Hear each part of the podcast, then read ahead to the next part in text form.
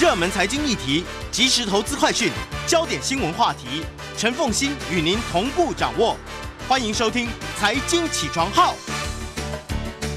Hello，各位听众，大家早！欢迎大家来到九八新闻台《财经起床号》节目现场，我是陈凤馨。好，那我们就进入今天的一周国际焦点。在我们现场的是淡江大学国际事务与战略研究所副教授李大宗，李副教授也非常欢迎 YouTube 的朋友们一起来收看直播。好，首先先从巴西总统鲁拉到中国国事访问，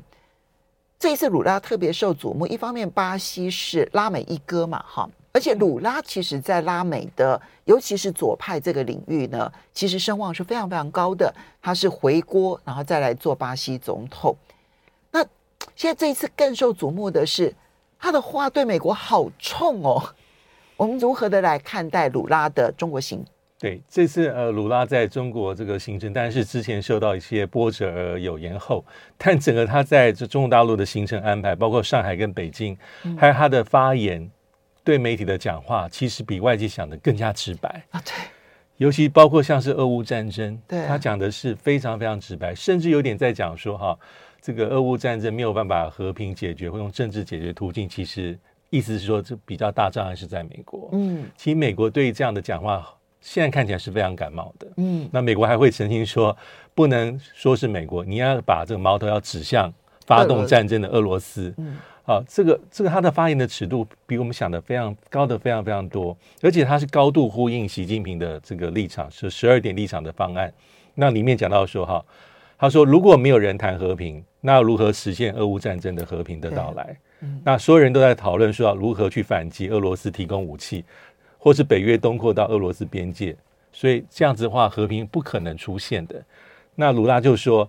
中国大陆希望和平，我们巴西也希望和平，印尼、印度都希望和平。那是这样的话，这些国家应该把力量聚集在一起，才有可能带来俄乌战争比较好的结果。一方面，当然也呼应中国大陆提出来的有关于俄乌战争的十二点立场，哈。但是他自己在年初的时候也提出了一个和平俱乐部的一个概念，那这个和平俱乐部就呼应了他刚刚讲说，印度、印尼啊，我们就应该团结起来，因为我们都是想要和平的。言下之意，有一些国家不想要和平，而我们这些想要和平的人来促进一下和平。对，的确是如此。那而且这一次哈，其实但鲁拉，我觉得他在外交的立场上还是比较灵活的，因为我们也知道他才去过这个华府。也见过拜登，但是哈，我们把两个访团比起来，那还是有差别。嗯，呃，鲁拉去华府见拜登的时候，他的访谈比较单薄，嗯、但就是一些以内阁部长为主。对，但这一次就是浩浩荡荡，而且他的团里面包括将近四十个呃巴西的议员，包括参议院的议长，那、嗯、内阁官员就不用说，那地方首长，通通加起来，还有包括呃这个来自这个商业界的这些大佬，各个领域，尤其是跟农业相关。拉拉通通加起来大概三百人，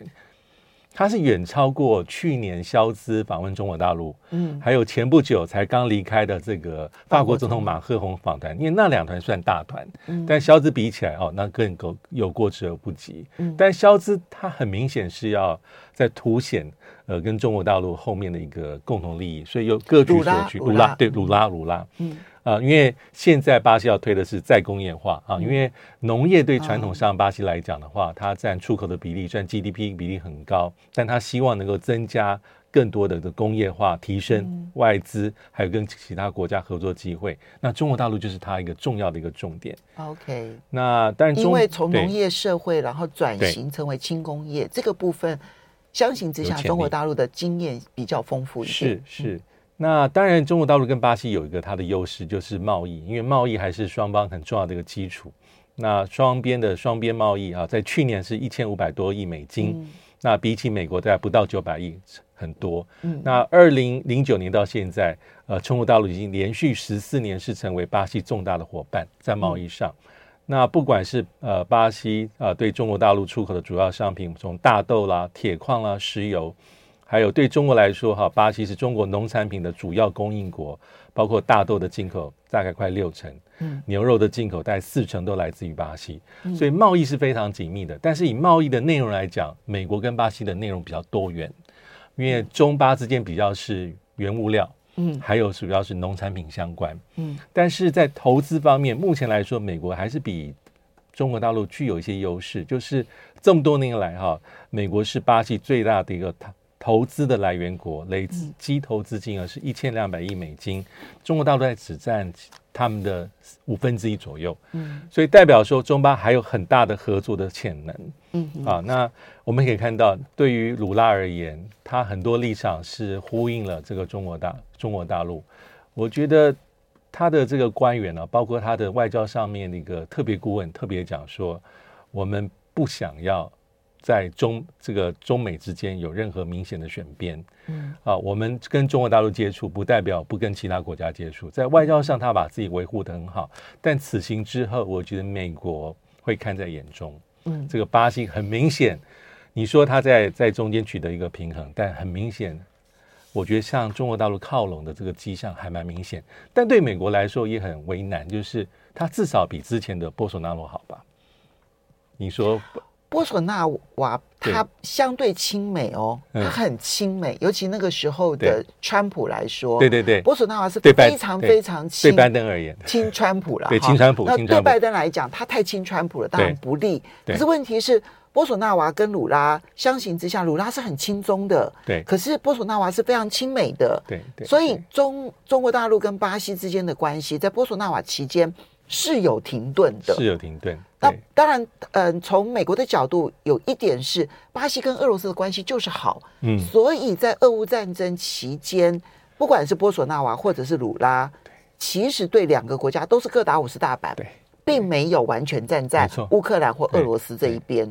这一点从美国的角度来讲，你没有完全站在乌克兰这边，也是不利的，不能接受。所以对美国来说，看起来这个巴西真的有点点失控了耶，嗯、不只是鲁拉的问题。嗯、我就算找了一个波索纳瓦来替代你的左派，嗯，看起来问题也很大，很难。对对，那个俄乌战争，我们之前也有提到说，对，所以发动战争还有这战争的解决，其实真的。嗯、呃，这个鲁拉还有波索纳洛其实都有各打五十大板，其实这样就是非常违背美国的一个、嗯、一个立场跟想法，不符合美国的利益的。嗯，对。好，不过这一次鲁拉当然最最让人吃惊的就是直接说，我们为什么还要用美元来交易？我们为什么不能去美元化？这件事情在全球引起的震撼还是蛮大的。是，只是说这件事情它终究不是一件容易的事情。对，对，我觉得很有意思，就是因为他先去上海。那上海两点，第一点就是我们所俗称的金砖国家银行，啊，就是新开发银行。那鲁拉去出出席他亲密战友啊，前巴西总统罗塞夫的一个担任行长的仪式，在那个场合里面，他讲话也够直白的，嗯，就是说哈，为什么美元在世界经济的角色如此的吃重？我觉得他当然知道答案。这跟二战之后的历史相关，美元霸权是一个很复杂的一个过程。嗯，那他也呼吁人民币地位的提升。嗯，但他期待说，除了中巴之外，整个金砖集团的国家应该尽量用本币交易，降低对美元的依赖。嗯，他这句话也是大剌剌的喊出来，在所有的媒体之下，其实这些我觉得对美国来说都蛮刺耳的。当然刺耳，所以叶伦就必须要回应。然后美国也有很多的学者都提到了去美元化对于美元霸权的冲击跟影响的。对，所以这个是第一个部分。这个话既是针对金砖国家而来，既是针对中国的人民币而来，其实更是挑战美元霸权。是，但他还有另外一个举动，根本就是在挑战美元霸权。美美国就是他去参观华为。对啊，他在那个。在上海这两站其实都好有意思。四月十三号参参观华为的创新中心，这是具有重大的象征意义。因为我们知道，这个华为在巴西耕耘二十多年，嗯，它不是一天两天，它在那边布局很久，而且今年下半年在巴西一百多个地区里面还会陆续开通所有的五 G，嗯，啊，那这一点我们都知道，从川普任内到现在，当美国发动对于中国大陆的科所谓的科技封锁、科技制裁，其实华为是。最早期首当直冲的几个目标标的，嗯，那所以，但是他这一次你什么地方不去，你偏偏去参加参观之华为创新中心，所以某种程度上，除了那种实质的关系之外，就是一个政治讯号，嗯，做给北京看，当然也做给美国看。即便你这样，我就是拼命要去，呃，即便你这个对美元现在这个议题很敏感，我就拼命要提美元的事情，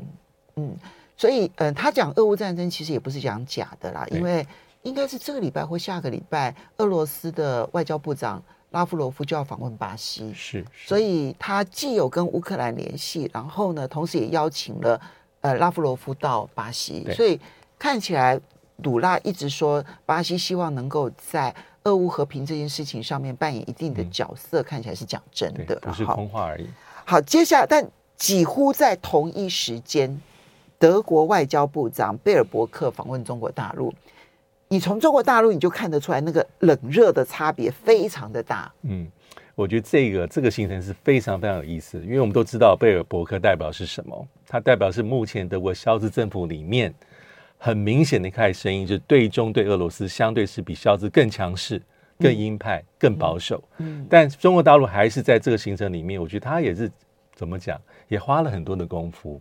因为他有两站，第一站是天津。嗯、啊，这个呃，中国大陆外长啊陪同秦刚，然后之后才到了北京，哈、啊，再去见其他中国大陆的高层。真正重点是在天津这个场次里面，除了参观以外，好、他有中德外交安全战略对话。会后是秦刚跟贝尔伯克有记者会的，我不知道大家有没有在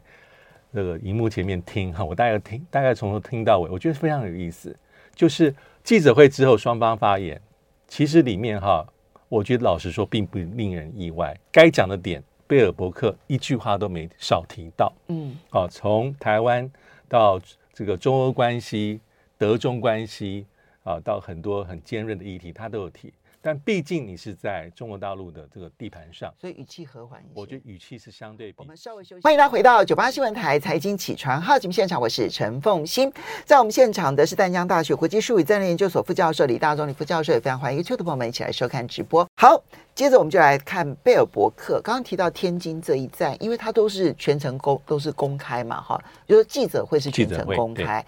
各自表示意见，秦刚说的话，贝尔伯克说的话都不让人意外。然后呢，接着记者的发问也非常的有意思。对，记者发问通常会比较尖锐一些些，所以秦刚也收到一些议题，那贝尔伯克也有。但我印象最深的其实是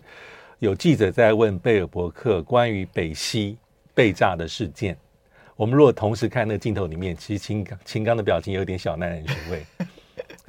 就因为他知道这问题不好答，就就忍住想要发笑，对不对？对，有一点。那其实被因为主要是问说哈，因为我们知道去年北溪被炸，大家很关注。那德国其实当事方，你应该是最想要知道来龙去脉嘛？对呀、啊。那然后，所以记者问说哈，这个北溪被破坏，对呃欧洲能源供应、对世界能源供应造成重大的影响。那问看法，包括调查结果。嗯。结果贝尔伯克意思是说，他第一个先马上否认说，他不认为。北溪二号会对欧洲有影响。他说，因为在俄乌战争爆发之后，俄罗斯已经自主减少提供天然气，所以他意思说这个没什么。第二，第二个是说哈，对于这个事件哈，我们未来要防范，所以我们德国有一些新的政策、新的做法，包括军事上的一些作为，要避免这些关键基础设施未来接受破坏。其实这些都不是记者问的重点。那第三，他终于要达到重点，他就说哈。呃，我们德国当然很关心哈，但是这此事还牵涉到周边地区的北欧国家，而且我们是一个法治的国家，目前正在进行调查当中哈，所以现在很可惜是无可奉告的，其实就是。有点实问虚答，嗯嗯，因为这的确是不好答的一个议题。嗯，我觉得这个是让我整场记者会里面，其实我印象最深是这个，不是你在提什么要减低对中国大陆依赖台湾议题，其实照本宣科，我都知道你要讲什么，对，或是说俄乌战争，我也知道你要讲什么。所以不管是中欧中德关系、俄乌战争，或者是台海关系，似乎都没有太大的偏离它。原定的主张，对，就是他他，因为他是非常亲美，非常亲美，他是在德国的政坛当中，因为他是绿党的领导人，是。极度亲美而极度反中，反中，对，才四十二岁，对，因为主要是因为啊，这个在上次大选里面，绿党选的真的太好了，有史以来最好，将近十五趴的选票，一百一十多席，所以现在德国政府是红绿灯。嗯啊，它代表当然所谓的绿党，嗯，但其实贝尔伯格的发言在台湾议题上，前几天在我们我们国内也是轩然大波，很多讨论。其实有点是接续马克宏访中在那我专辑上一些访问内容，所以贝尔伯克这一行他说是要澄清一些事实，嗯，所以他就把他所认为的这个政策还是讲很多，表达向秦刚表达对台海和平稳定的一些关切跟忧虑，但秦刚的回应其实也在意料之中。嗯、也是一个北京的标准的打法，嗯、啊，会把台海的和平稳定跟台独挂在一起，嗯，那对中欧也是，俄乌战争也是德国的打法，嗯，呃，对不起啊，这个中国大陆的这个官方的一致的一个打法，嗯、但整体来说哈，其实中德关系的一个基础啊，就秦刚有特别提到说，压舱石还是一个很务实的贸易关系，嗯，因为去年的双边贸易额是快二九八零亿欧元。又比前年成长百分之二十。中国大陆是连续七年成为德国最重要的交这个贸易伙伴，而且中德的贸易关系可能对中国大陆而言，你几乎是在对欧洲的贸易关系将近快三成了，这么的重。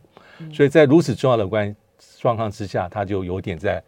软硬兼施，在呼吁啊，贝尔伯克应该要能够更理解复杂的这个状况，嗯，能够做一些贡献。因为贝尔伯克啊，他。啊，当然，因为肖兹都已经访问过了哈，很多人可能就会觉得说，那德国总理都访问过了，那还需要外交部长？No No No No，因为在他的内阁里头，其实，嗯，肖兹的社民党相对来说，我们只能说相对来说没有那么的反中哈，他表现起来的啦哈。那但是呢，绿党就是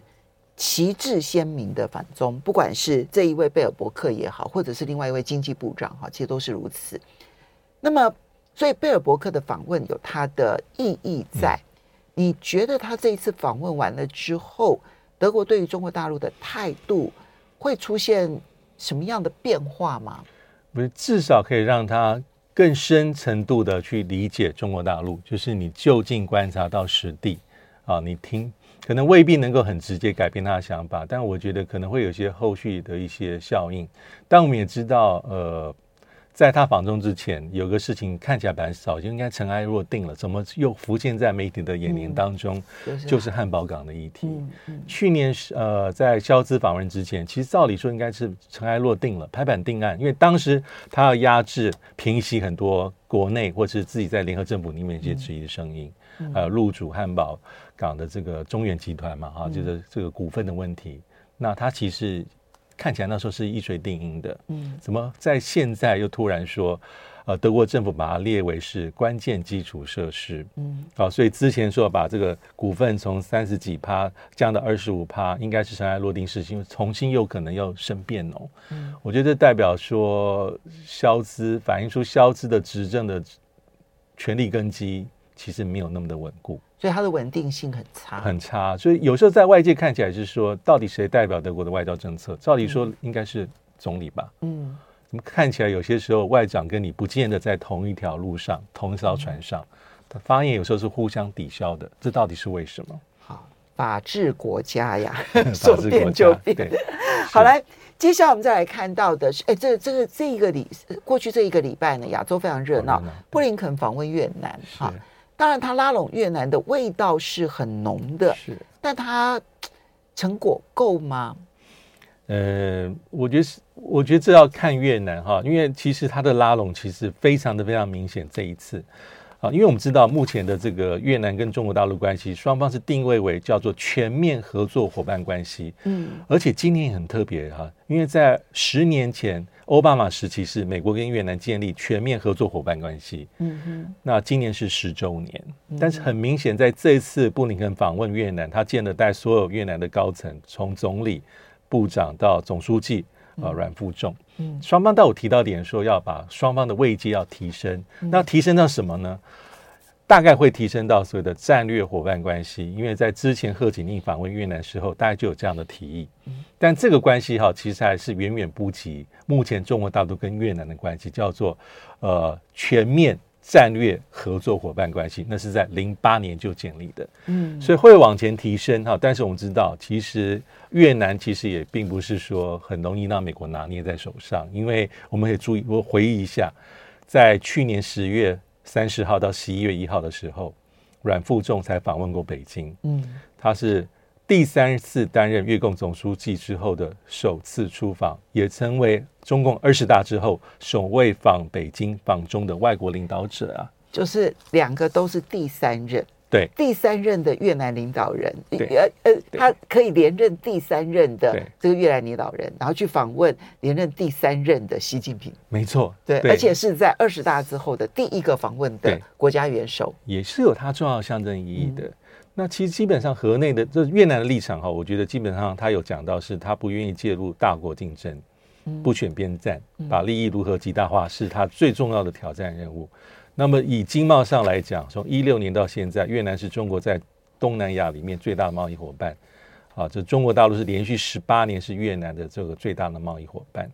但当然，美国还是越南的最大出口市场，中国大陆是第二，但是这方面还是很紧实。好，所以我们可以看到，越南就是一个美中在美国认为的印太地区里面一个角力的缩影。嗯，当对。可是到目前为止，越南看起来这一个不选边站，然后要保持中立，然后继续维持跟中国大陆之间的紧密的经贸关系这件事情，是态度还是很明确、很明确的。布林肯这一趟看起来没有太多的战略上面的收获，对，还要再观察。我觉得，嗯、对。不过。菲律宾可以称得上是美国在过去这一年多的时间，在亚洲最重要的战略收获了。一个越南，一个是韩国，对，不对？哈，他们都因为总统改选了之后呢，嗯、小马克思取代了杜特地，而另外一边呢是尹锡悦哈取代了李明博。那么我们就先呃文在寅取代了文在寅哈，那我们就来先来看美国跟菲律宾。在四月十一号到四月二十八号举行了三十年来的最大规模军演，我觉得美国应该感动的这样子痛哭流涕，因为在杜特地时间，这是想都不能想的，不太可能的。对，所以我们可以看到说，国家内部的政治会影响一个国家外交政策，也会影响到美中在外交战略上的一个部署的成效。这一次哈，其实所谓的肩并肩，它是一个系列演习，年度的，但这次的规模真的比较大。好，双方参演的人员呢，就是一万七千多人，算是真的很大规模，包括一万两千多的美军，五千多的菲律宾军人，一百多名澳洲军人，还有一些啊，按照惯例往例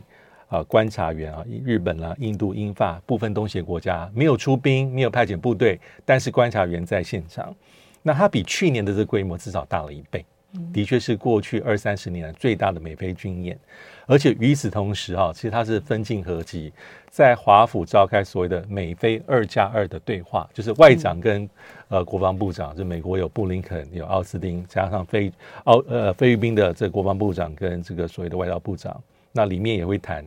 台海、南海，这些都是北京比较不愿意看到的。而且美国在这个会议里面有。对菲律宾提出比较明确的这个未来国防装备的一些提供跟合作的路线图，嗯，也画了很多的一个大饼，所以后面呢、啊、就是不言而喻，但是中针对北京而来。好，这件事情啊，其实要如何来解读它？第一个当然就是菲律宾跟美国之间的军事合作变得极为紧密这件事情。是再明显也不过了哈，当然也就凸显出来，因为菲律宾其实它的军方长期是亲美的，是如果不是因为杜特地的压抑的话，那么在过去那几年，其实美国的军方在南海应该不会那么的吃瘪，对。可是呢，小马可是跟美国之间的关系就很微妙了哈。那在这样的一个情况之下呢，军方的亲美势力就可以大展手脚。但我们现在要看几件事情。第一个是这个有关于军事基地的使用这件事情，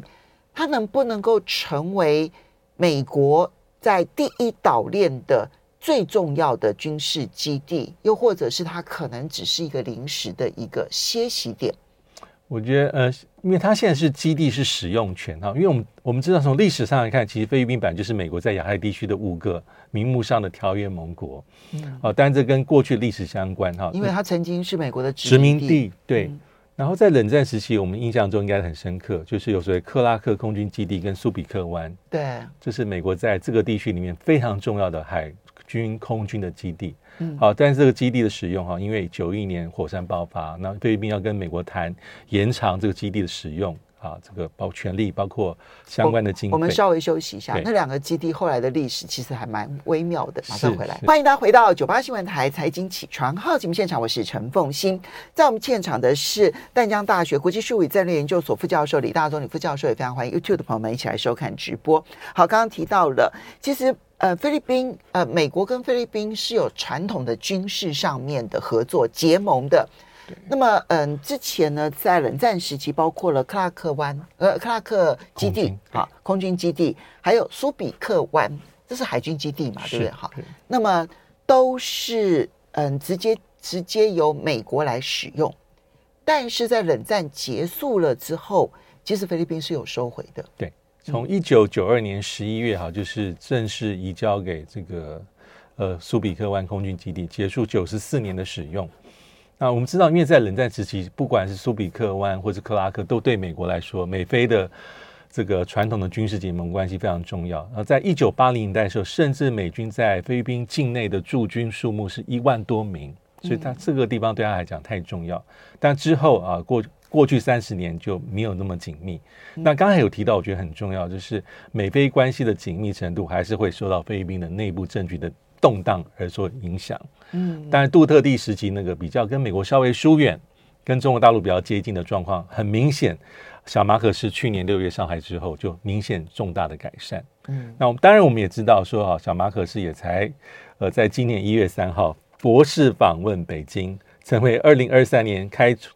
开年之后北京接待的第一位外国领导者。就中国大陆很清楚知道，小马可仕其实在中美立场上面来讲，没有像杜特地那么轻松，对，所以其实在今年是给了他极大的礼遇，让他第一个是。国事访问对。中国大陆的。对，但这一次我们可以看到，包括刚刚讲的军演啊，那个二加二其实七年没有召开了。二加二，而且是美菲历史上近年来第三次，所以都很关键。美国在这一局里面，至少表面上我觉得还是有小得分的，嗯，而且还牵涉到刚才所提到的基地使用权，嗯，在因为我们知道，在二零一四年美菲又签署所谓的强化国防合作协议哈，EDS EDSA，啊，所以这个过去哈有五个基地菲律宾境内美军可以使用。那这一次又签订啊，这是在之前没有没有多久之前又签订呃新的美菲共同宣布说，进一步开放我们境内军事基地让美军使用，嗯，而且这几个地点的考量大概都跟南海可能有点关系。南海，然后里面有一个是最接近台湾的，对，就是在呃最巴士海峡旁边的这一个这个岛屿，对，卡卡加延省，对，距离台湾大概四五百公里的一个海军基地，嗯嗯，啊，巴拉望。呃，跟南海相关的巴拉巴克岛，嗯，那这几个地点里面可以看到，美军要使用它的原因，不外乎跟南海相关，嗯，甚至跟台海也有点千丝万缕的关系。那这点是美国想要做到的，嗯，而且是非常敏感的。所以你看到说这个，就东南亚国家哦，因为每一个国家的历史啊、背景啊，还有它当时着重的焦点不同。所以其实呢，每一个国家基于它的利益，正在对外发展的考量啊，不是我们从英文的媒体里头就能够看得出来的啊。他所以所以，他就必须要很细腻的去操作。我刚刚讲菲律宾的那个苏比克湾海军基地，就让我印象非常的深刻，因为一九九三年那个时候的李登辉总统，他是以总统的身份第一次出访。第一次出国访问，你要知道，蒋经国在他总统任内都没有出国访问，所以李登辉的以总统身份出国访问是一个很重要嘛，哈。那第一站呢，呃，他呃，然后接着他第一次去非邦交国，哈，就是一九九三年的二月农历春节期间，他当时就访问的是三个国家：印尼的巴厘岛，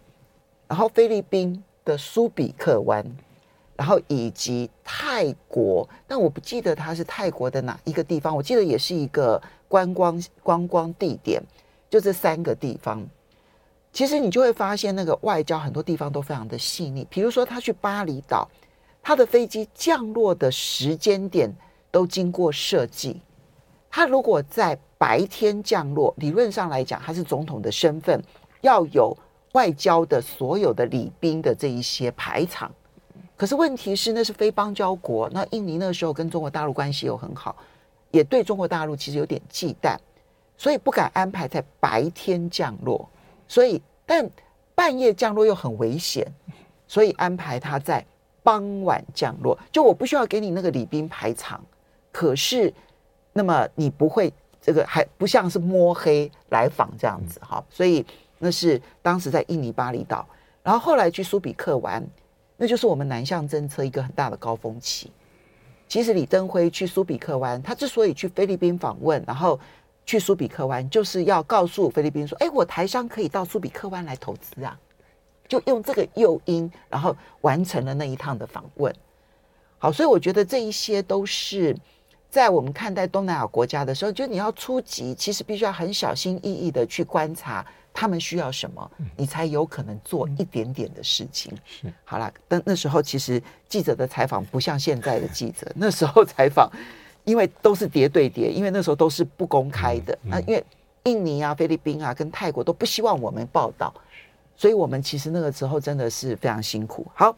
最后，我们来看一下，就是美国的泄密案。这个很快，四月十三号，我们在镜头前面都看到了那个联邦调查局 FBI 突袭行动，而且是公开影像。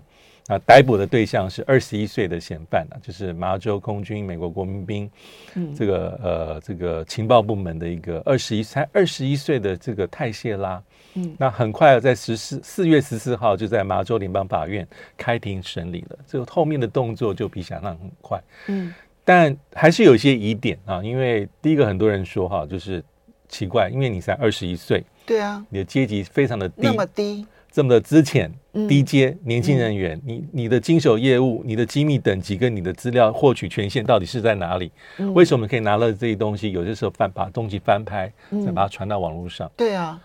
现在讲说，因为他是一个 IT 人员，是个资讯人员，那资讯人员怎么会拿到直接纸张的这一些文件？这是第一个疑点。第二，哎，是在讲说大家公司里头都没有 IT 人员吗？一般公司的 IT 人员都不可能接触到这么高深的机密，他是要负责的是公司各种防火墙，对不对？对，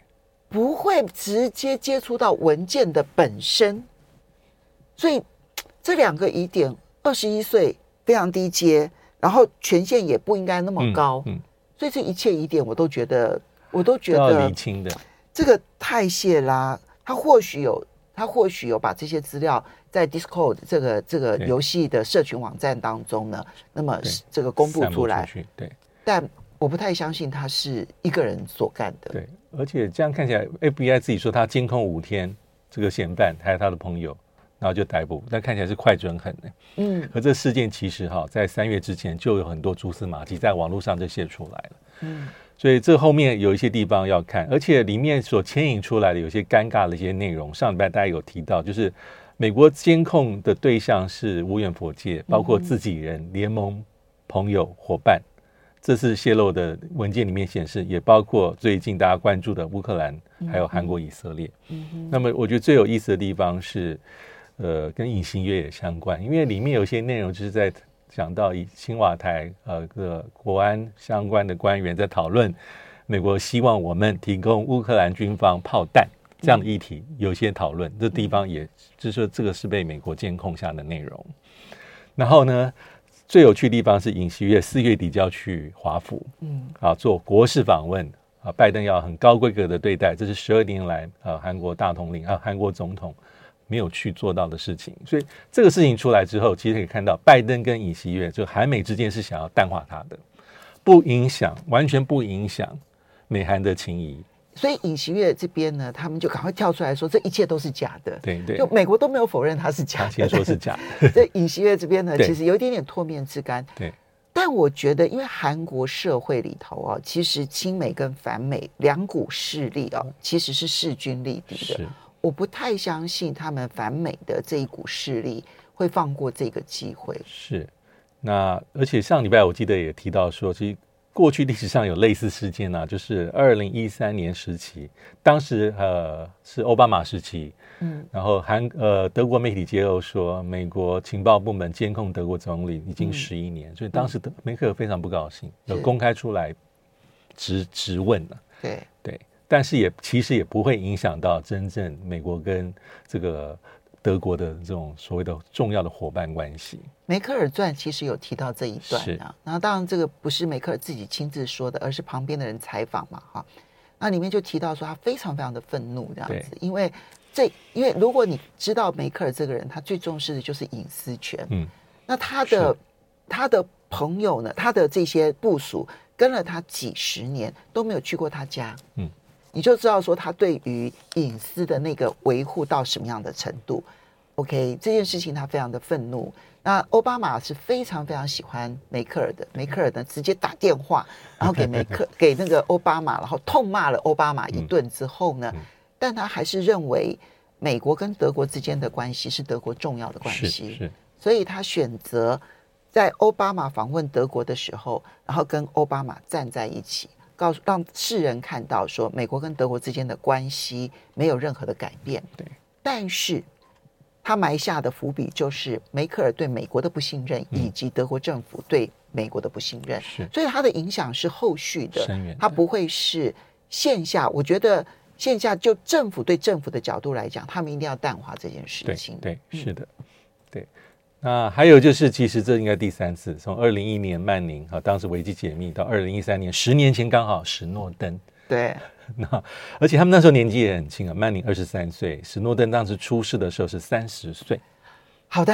所以这个解密呢，不知道让大家看到了什么样的现象。我们要非常谢谢李大中李老师，也要非常。